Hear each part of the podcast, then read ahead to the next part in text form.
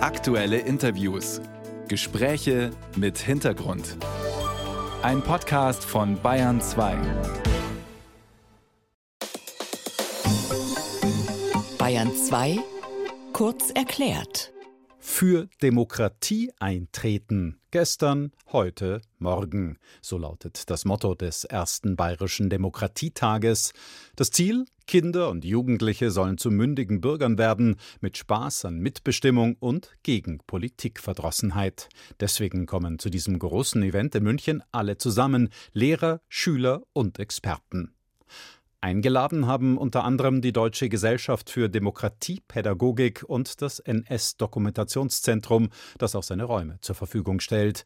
Auf dem Plan stehen Theaterworkshops, Auftritte des deutschen Hip-Hop-Künstlers Roger Reckless sowie eine Begegnung mit dem Shoah-Überlebenden Ernst Grube. In verschiedenen Diskussionsrunden geht es um die Schulen in der Demokratie und die Demokratie an der Schule, also die Mitbestimmung. Experten bei diesem Thema und deswegen auch mit am Tisch sind die Schülerinnen und Schüler der Mittelschule Karlsfeld. Sie haben zusammen mit ihren Lehrern den Bundespreis der demokratischen Schulentwicklung 2023 erhalten. In Karlsfeld bestimmt das Schulparlament aus Schülersprechern, Lehrern und Behördenvertretern über alles, was die Schule im Ganzen betrifft. Zum Beispiel die Frage, wann die Handys eingeschaltet werden dürfen. Die Schüler können dabei auch die Lehrer überstimmen. Für diese Basisdemokratie sorgt mit voller Überzeugung auch Hakan Özcan, der Schulrektor. Und mit Hakan Özcan, dem Rektor der Mittelschule Karlsfeld, der vor kurzem den ersten Platz beim Bundespreis für demokratische Schulentwicklung gewonnen hat, möchte ich jetzt reden. Guten Morgen, Herr Özcan. Ja, guten Morgen und vielen Dank für die Einladung.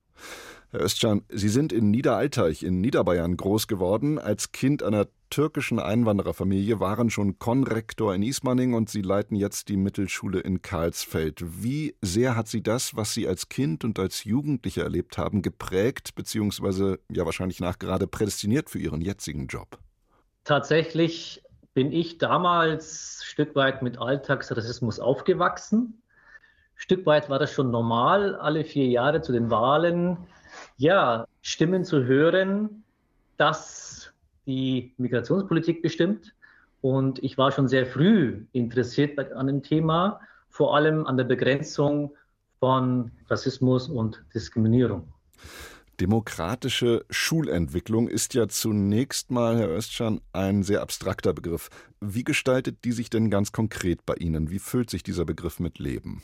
Also ganz zu Beginn haben wir angefangen mit basisdemokratischen Wahlen der SchulsprecherInnen und der VertreterInnen der Lehrkräfte und gipfelte in der Gremienarbeit tatsächlich. Wir haben in allen Klassen Klassenräte, wo es um Themen geht wie Konflikte, um das Lernen an sich, aber auch, wo die Schülerinnen und Schüler lernen, Anträge zu stellen an die SMV, an die SchülerInnen mit Verantwortung, die dann weitergeht in die LehrerInnenkonferenz oder ins Schulparlament. Das mit der Schülermitverwaltung ist mir auch vertraut aus meiner eigenen Schulzeit. Allerdings dass die Schüler und Schülerinnen mitbestimmen können darüber, ob sie Handys benutzen dürfen oder nicht, das erscheint mir doch recht gewagt. Wie geht das aus bei Ihnen, solche Abstimmungsrunden? Hierzu nehmen wir am Schulversuch Schulparlament teil. Da ist die Zusammensetzung so, dass in diesem Gremium sitzen sieben Schülerinnen und Schüler, sieben Vertreterinnen der Lehrkräfte und Eltern und GemeindevertreterInnen. Das bedeutet, wenn die Schülerinnen und Schüler einen besonderen Antrag haben, gute Argumente haben, können sie die Mehrheit für sich entscheiden und sogar die Lehrkräfte überstimmen. Konkret äh, liegt uns ein Vorschlag vor für eine Handynutzung zwischen 7.30 Uhr und 7.45 Uhr in der Früh in der Aula und in der Mittagspause zwischen 13 und 14 Uhr. Hierzu haben die Klassenräte darüber diskutiert und einen entsprechenden Antrag in die SMV gebracht. Die SMV wiederum hat das nochmal besprochen in diesem Gremium und nach Mehrheitsbeschluss wurde dieser Antrag in das Schulparlament eingereicht. Und ich gehe davon aus, dass der tatsächlich durchgeht. Wird das, was Sie da an Ihrer Schule anbieten, gern angenommen von den Schülerinnen und Schülern oder auch von den Erziehungsberechtigten? Oder müssen Sie da vielleicht auch unter Umständen gegen Widerstände bei denen ankämpfen? Müssen Sie da viel Werbung machen und motivieren? Tatsächlich verstehen wir äh, Partizipation, also Beteiligung, ist unsere Meinung, das schafft Verantwortung. Verantwortung für den Einzelnen, Verantwortung für andere, aber auch Verantwortung für die gesamte Schule.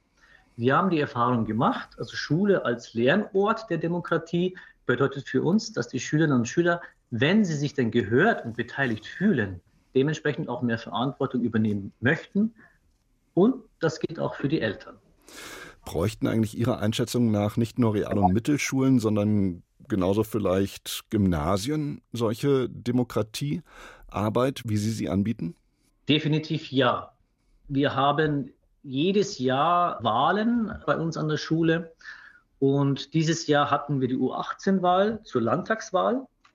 Und viele Schulen scheuen tatsächlich diese Wahlen, weil sie Bedenken vor dem Ergebnis haben.